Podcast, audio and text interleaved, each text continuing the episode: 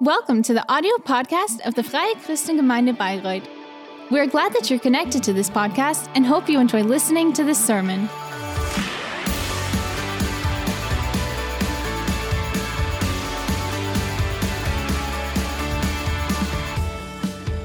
And last week we have finished with our sermon series, Play, Pray Like Never Before, and I hope that it encouraged you to, to pray in a new way.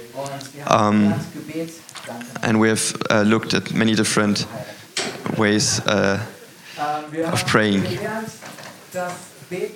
And we have learned that um, prayer is not the last thing that we should do. No, it should be the first thing that we always do. It shouldn't be our, um, yeah, it should always be our steering wheel. And when we pray, then we um, start to experience how God is acting. And um, in the upcoming week, we will start our um, uh, our month of my my week for his uh, my heart for his house. And during these times, we will really focus on our vision as a church. We want to invest ourselves um, into yeah into the things that God has planned um, with us. And now we have um, two Sundays in between um, in which we don't have a an um, a, a, real topic. It's not part of any series. But I mean, yeah, that's uh, also nice, isn't it? And to, today I, I, will I will talk about a part which is part of a um, of a, yeah of, of, a very big and important sermon of Jesus and uh, where Jesus prayed uh, preached on the mountain. And you can find um, that in in Matthew uh, in chapter five to seven. And it's uh, three chapters but um, technically it's it's one. It's it's all connected. And just so that you may realize how uh, fundamental and how important uh, this, this was. Um, so, first of all, the sermon contained the, the blessedness. And Jesus was talking about poverty, about grief, about uh, people who were humble, um, who were gentle, who he talked about people who were seeking justice, who were merciful, he talked about people who had a pure heart. Um, he talked about people who created peace. He also talked about people who had to suffer um, and who were persecuted because of their faith. And he talked about all these people and he said, um, Those people, they are blessed. They have a, a um, place in God's kingdom. And we also find the, the promise of Him um, that we are the um, salt of this earth and the light of this world, and that we should not hide ourselves, but that we should shine um, so that we become visible for everyone in this world. And then Jesus talks about um, the, the Ten Commandments of Moses. And he said, so that the commands said this, but I know say um, that. So, for example, he said, um, so the command said, you shall not kill.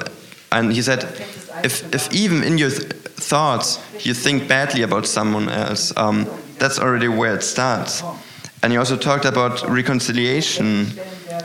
Um, he, he talked about the, the importance of marriage, and he talks about adultery and divorce, and he told them that that's not what God uh, wants for us. And he also said that adultery doesn't start, or divorce doesn't start when um, when yeah once you actually divorce yourself. No, it already starts. Uh, when you just imagine or when you just picture yourself with another woman in your mind. Um, he also says that your yes should always be a yes and your no should always be a no. Um, Jesus talks about um, revenge. He talks about that we should love our enemies. uh, that we should help the poor. We can also find there the Lord's Prayer. Um, so Jesus taught the people how how we can pray, how we can pray so that God um, really um, can can hear our our prayers. And um, for example, in Matthew 7, verse 12, it says, um, So whatever you wish that others would do to you, do also to them. For this is the law and the prophets. And he says, so if, if, if you do that, then almost everything else will, will come along. That's really the central point. And um, he also said, uh, he also talked about the handling of, of money and of possessions. He said, uh, do not collect treasures of this world, but uh, do collect treasures of, of the heaven. Seek, um, seek out for things that, um, that are for God's kingdom, because all, the, all your possessions of this earth, one day they will fade, but your treasures in heaven, they will last forever.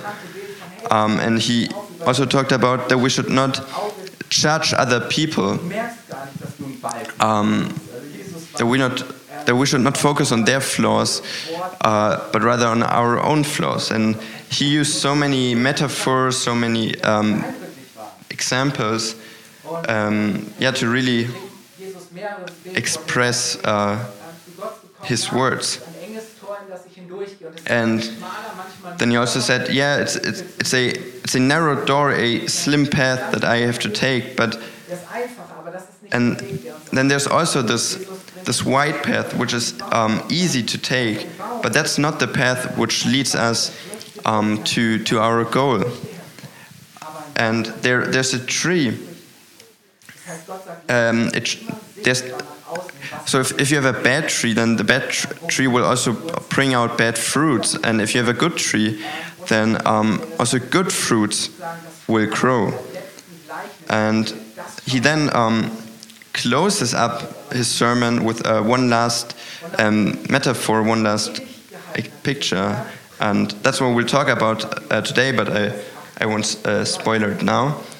And in Matthew 7, verse 28 to 29, it says, And when Jesus finished these sayings, the crowds were astonished. They were astonished at his teaching.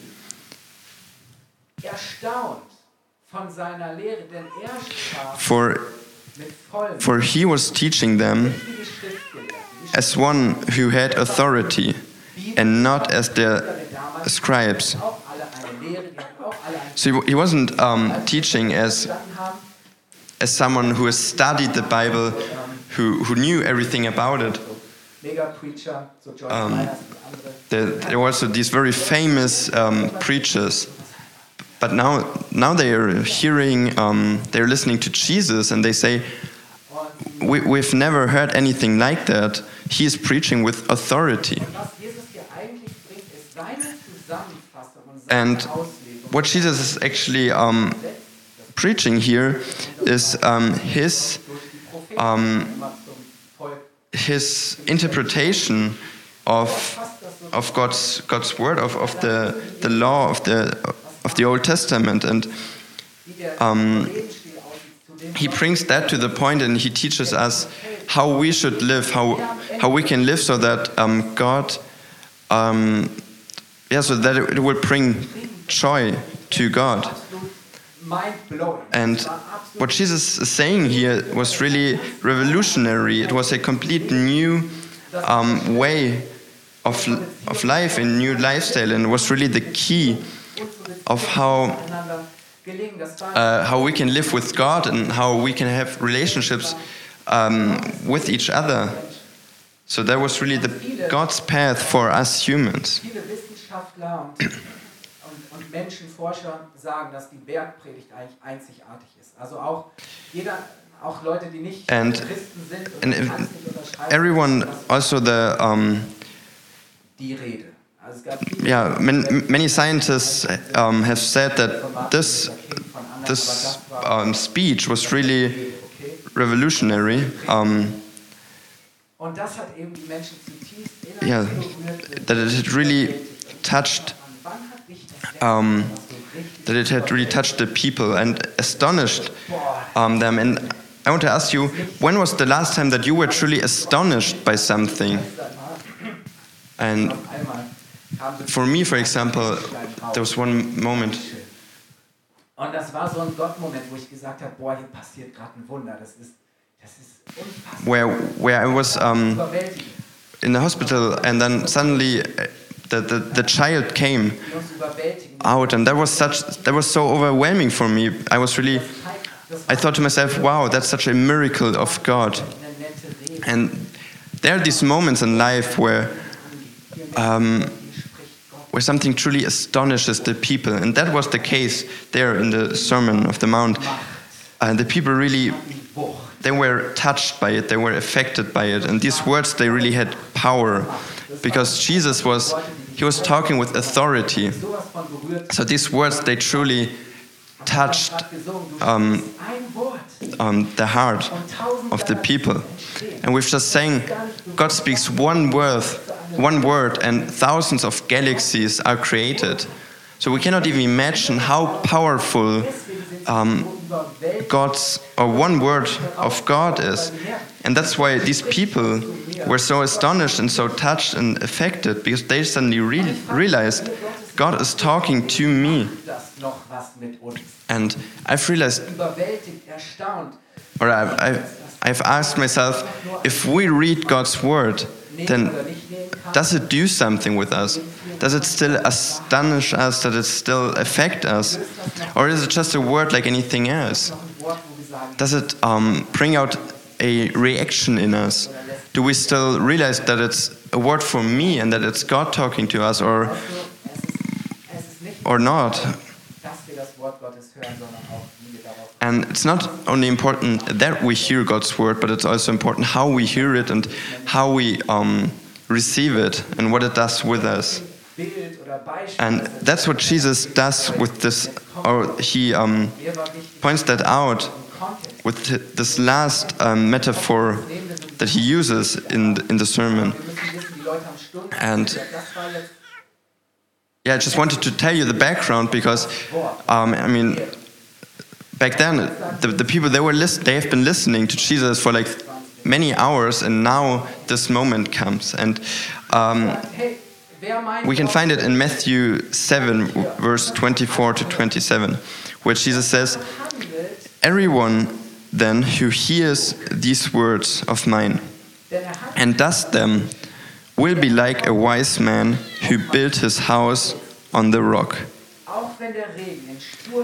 And the rain fell, and the floods came, and the winds blew and beat on that house, but it did not fall, because it had been founded on the rock. And everyone who hears these words of mine and does not do them will be like a foolish man I mean, if if I, as a pastor, were to say, if you don't if you don't do that, you're a fool, then you would say that's insulting. But but that's what Jesus said. He said, if if you hear my word but you do not act according to it, then then you're foolish. Um, because he says, well, if you do so, you're like a man who, who builds a house not on rock but on sand. And if then the rain falls and the floods come and the wind blow and beat against that house, it will fall. So Jesus said, you, you have heard all my words, all my teachings, but now the important moment comes where it's not only about the hearing, but also about the, the acting, the doing. And Jesus here describes two groups, and they have both something in common, namely that they both have heard God's word. And that's already where it begins, that we um, that we still hear God's word and that His word is still reaching us, unfiltered. You know, of, often nowadays uh, we think uh, many things that, that God has said in the Bible. We uh, it's it's not um, it's not up to date anymore. It's not relevant anymore. Uh, it's not politically correct. Um, we have to go with the time. But so we're um, seeing it, reading it through a filter and through an interpretation. But no, God's word is God's word. And back then there were many there were many teachers who had their own opinions, their own interpretations, but now they suddenly realized no, Jesus talks to them with a pure and unfiltered word. And that is so important. Yes, um, you, you can listen to so many great sermons, great um, podcasts, but it, it will never it will never replace uh, that you read God's word uh, on your own.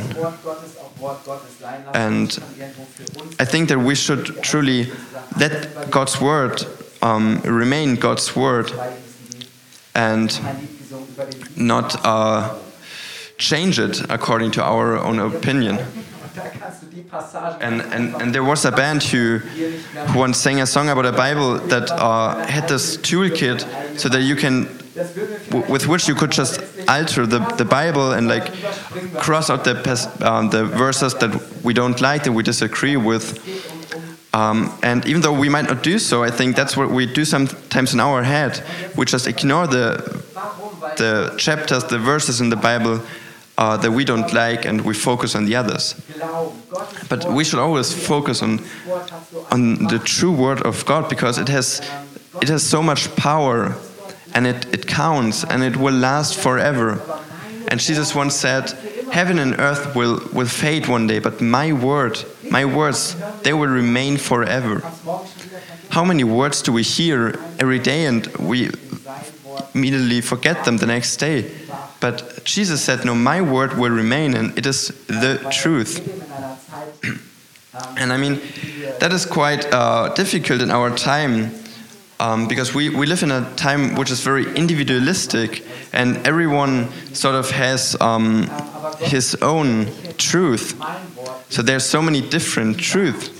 But Jesus stands there and says, No, my word is the truth. And he, he's claiming to this, uh, yeah, he's claiming that his word is the only truth.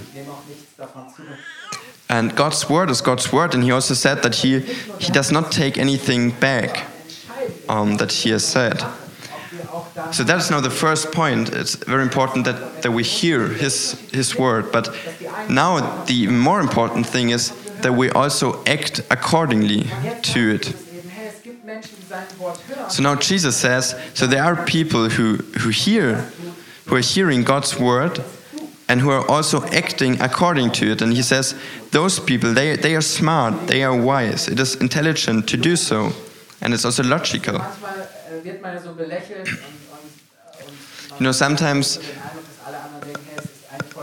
sometimes we, we get laughed at or we get ridiculed at um, that it's a bit um, silly or naive to, to, to believe in these words and that these people are maybe just just lazy, um, too lazy to, to make up their own thoughts.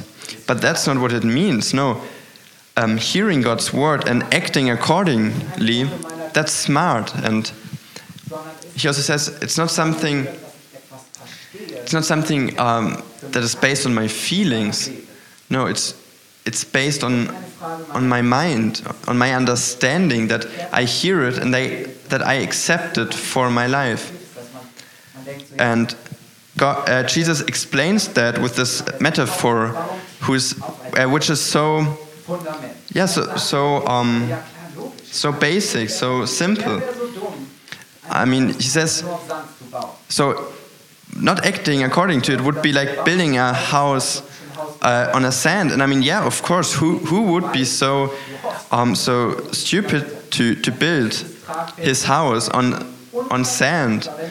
I mean, no one would do so. It's so unlogical to do so. I mean, if, if you build a house, you, you need a strong, um, a strong fundament. So, of course, everyone said Jesus, Jesus, of course, no one does that. I mean, it, that's logical.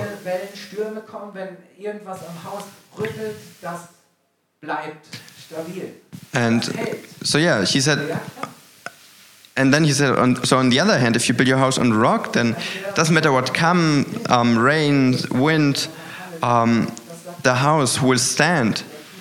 And then the people said, yeah, of course, that makes sense. but Jesus says, okay, so the one who, who truly listens and acts according to the word, his life will, will be steadfast and will be will have a strong um, fundament and will yeah will not move and not crumble.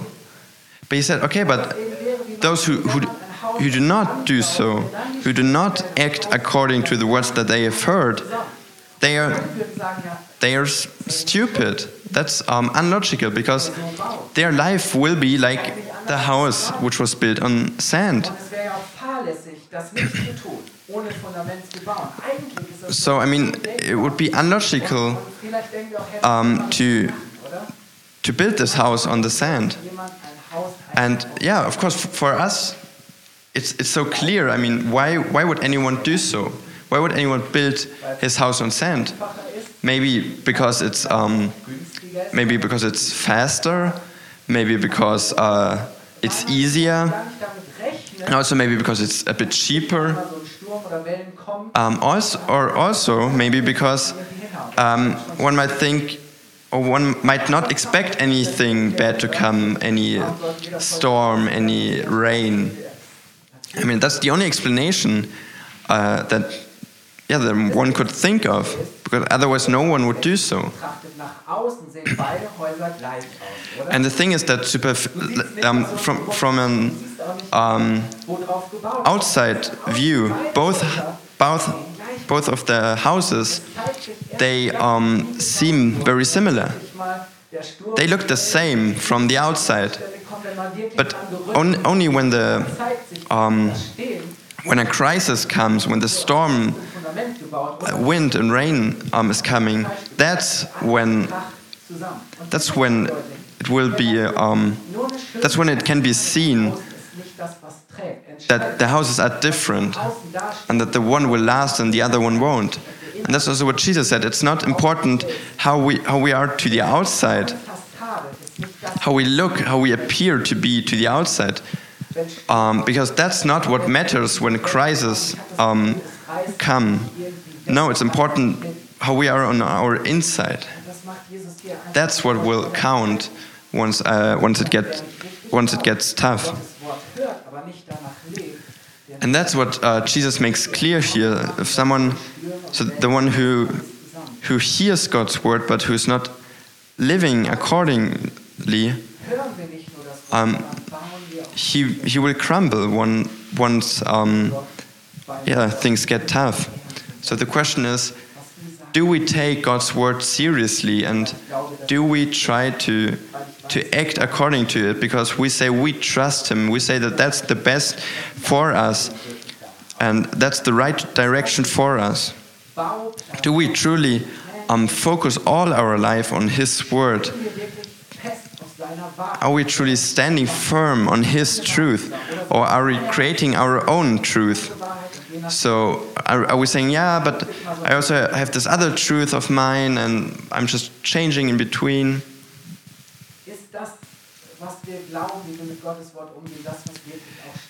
is, is the way that we um, treat God's word, is that steadfast?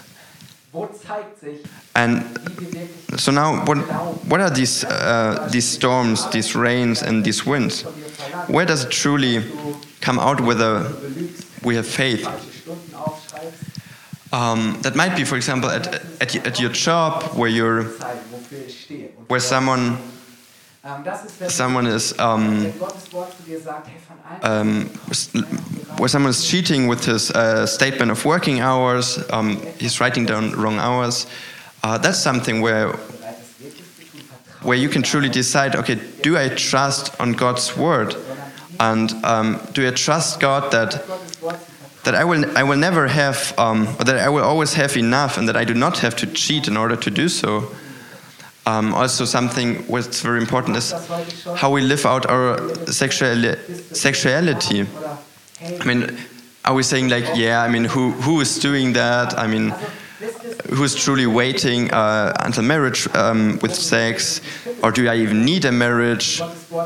Um, these are these kind of situations where truly shows, where truly comes out. Do are we only hearing God's words, or are we actually acting according? accordingly. So I think there there are many situations in our life where we yeah where it truly comes out whether we actually live according to God's word. And these crises, sooner or later, they, they will come up in all our lives. And um, these storms, uh, waves, and winds, uh, those were met metaf metaphors that were already um, used in the Old Testament. Um, and th um, they meant God's uh, justice. And last Sunday, our uh, guest pastor, Eusebius, he explained it very well that God's word is a, is a um, no, that these crises are a revelation because when these crises come up, then it will be revealed how your faith truly is, whether it is built on sand or on rock.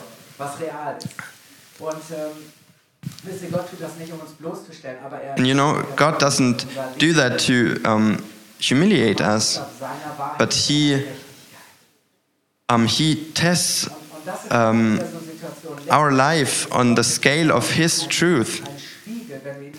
And actually, God's word is, is like a mirror, and if we take a look into it, then it reflects to us um, how, how our lives are. And one person once said, uh, It's not about us reading the Bible, it's about the Bible reading us. And the Bible wants to transform us. God's word wants to transform us. And Paul also once um, used uh, this metaphor that someone is building a house when he was talking about God's justice.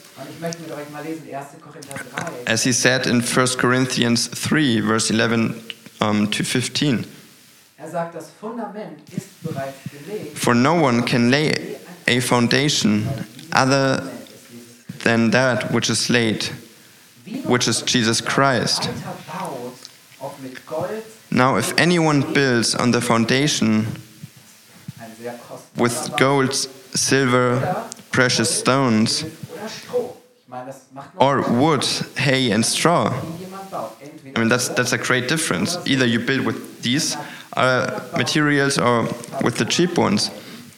And he says, each one's work will become manifest for the day will disclose it, because it will be revealed by fire, and the fire will test what sort of work each one has done. If the work that anyone has built on the foundation survives, he will receive a reward. If anyone's work is burned up, he will suffer loss though he himself will be saved, but only as through fire. So Jesus um, talks here to, to, to his church, um, and he says, so it's not about being saved or not in the end, but he says, it will truly become clear whether you have invested in something that will remain steadfast um, or not, because everything else you, you will lose and we will only receive uh, what we have truly invested um, uh, while trusting God. And you know, yesterday I've read about uh, how the people are doing in Ahrtal, where in Germany, where the great floods, uh, or where big floods were recently. There, all of the sudden, no, no one was prepared for it. All of the sudden, this flood came and it has just taken away, destroyed so many things, things that could not um, re persist, remain against these things. And you know, many of the people they, they have um, survived it, but they have lost so many things. And now everyone's saying, okay, we, we need these alarm systems, we need, um, we need to, to build protection against these floods, because now suddenly the people have realized it does, it does not last. When, when the flood comes, it will not, um, it will not stand. And that's what God wants for our lives.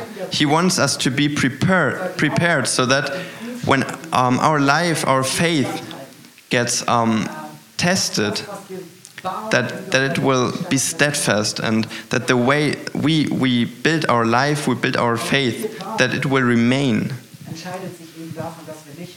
And how we, how we build um, is decided by, by how we are acting. And it's not naive, it's not stupid, no, it's, it's smart and wise. Jesus says it's the best thing to do. So do not, um, yeah, do not believe what others might say that it's, it's naive, it's, um, it's from the past, it's um, unintelligent. No, God wants that your life um, has a strong fundament and that it will uh, be able to endure all crises, all pandemics, that your life will remain, that you will be standing on a firm foundation.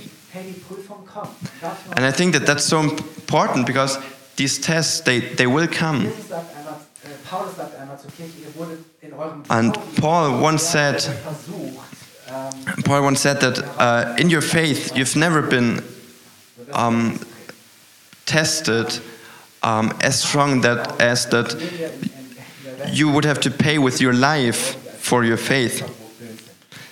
I think that here in this Western world, we are quite um, spoiled uh, with our faith because, I mean, what does it really cost for us? Where's this pressure? Where are we truly being tested uh, for our faith? And I think that there will be times uh, where the circumstances will change and where our faith will be tested and where it will truly be revealed on what we have built our faith. And Jesus said, it's so important because one time, or times will come where it will truly cost us something uh, to, to go to church Sundays, where we truly risk something. Um, by, by standing up to our faith, uh, for example, that we might lose our job. And I think to myself that if we do not start learning already by, uh, with these small things to truly stand by God's word, then how, how will we be able to survive when the true challenges come and when we will be truly challenged for our faith?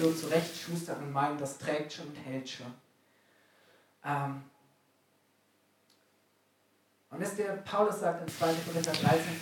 and you know, Paul says in 2 Corinthians 13, verse 5 Examine yourselves to see whether you are in the faith.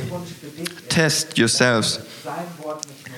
And that's God's wish for you that you do not only hear God's word, but that you also act accordingly, but because then you're building in a way which will remain.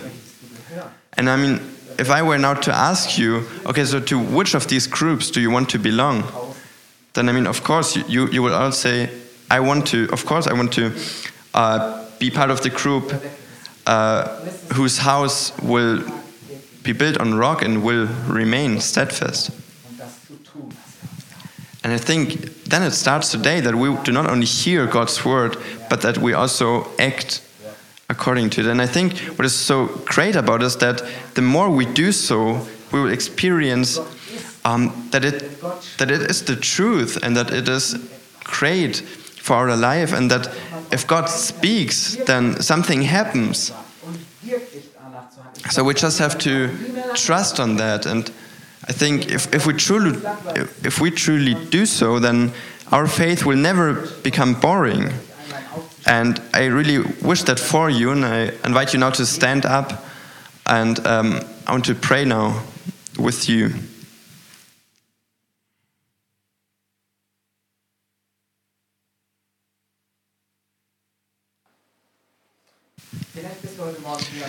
Maybe you, you're here this morning and, and you think, in, in my life, I, I, have built on so many things on my finances, on, on my career, on maybe I've trusted um, on the fact that I'm intelligent or that I have a good image, that other people are there for me, um, or whatever it is. Maybe your beauty, maybe your possessions.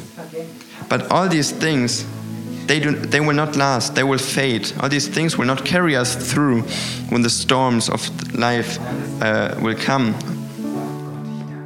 But you know what? We, we can learn now, and we can say now, God, I thank you so much that, that you do not let me. Um, that, that you teach me how to live and how to trust you. And if you're here this morning, and let us all uh, close our eyes now. If you're here this morning and you think you say that you want to accept God's word and you want to make God's word God's word um, as the truth of your life and you want to say yes to the invitation of your heavenly Father. You want to take his hand and you want to let him lead and guide you and provide for you and to be the source of your life, to be the fundament of your life. You want to accept um, salvation um, and forgiveness from God and receive hope. And you want to take God, accept God as uh, the rock and foundation of your life and want to follow Him um, and have Him as your firm foundation. If you want to do so right now and you accept His word and I want to live according to His word, then just raise your hand real quick and give Him a sign. Give as a sign, and I, I will then pray now for you. And maybe you're also here this morning and you say like, yeah, of course, the story I already, I already knew that, and but you you realize, oh, you, somehow I I haven't taken God um haven't taken God so seriously uh, recently, and maybe I re haven't really heard His word, or maybe I've heard it, but I I couldn't really accept it and implement it into my life. Then I also want to pray now for you um, so that you can say, God, I trust you. I trust on what you say, and I really stand on, the, on your firm foundation.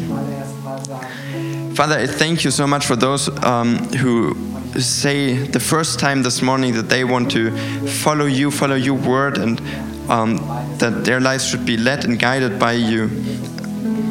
Jesus, I thank you that you accept all of them, that you accept everyone who makes this decision now, that these people will become now part of your family. And I thank you that that you build up their lives and that they get to experience um, how the things that you give them, in, that you breathe into their lives, that they will remain and that they will not fade, that they will always stay in your presence. And as I pray for all those who, who already know your word, who to whom you have already talked, but they have just rejected or refused um, to live accordingly to it.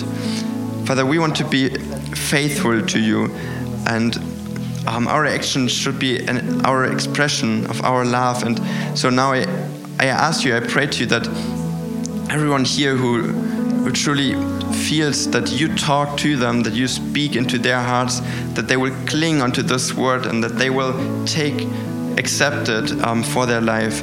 For your path is, is the truth and it will lead us to freedom. Thank you that your word is true and that it will remain forever.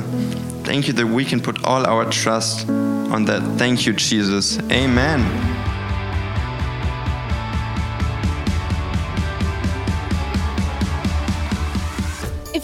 The sermon, feel free to share it with your friends or leave us a comment. We would be glad to personally get to know you, and you're warmly invited to visit any of our Sunday services. You can find more information on our website at www.fcg-bayreuth.de. There, you can also write us a personal message if you would want to know more about a Christian life with Jesus or have any other questions about the Christian faith.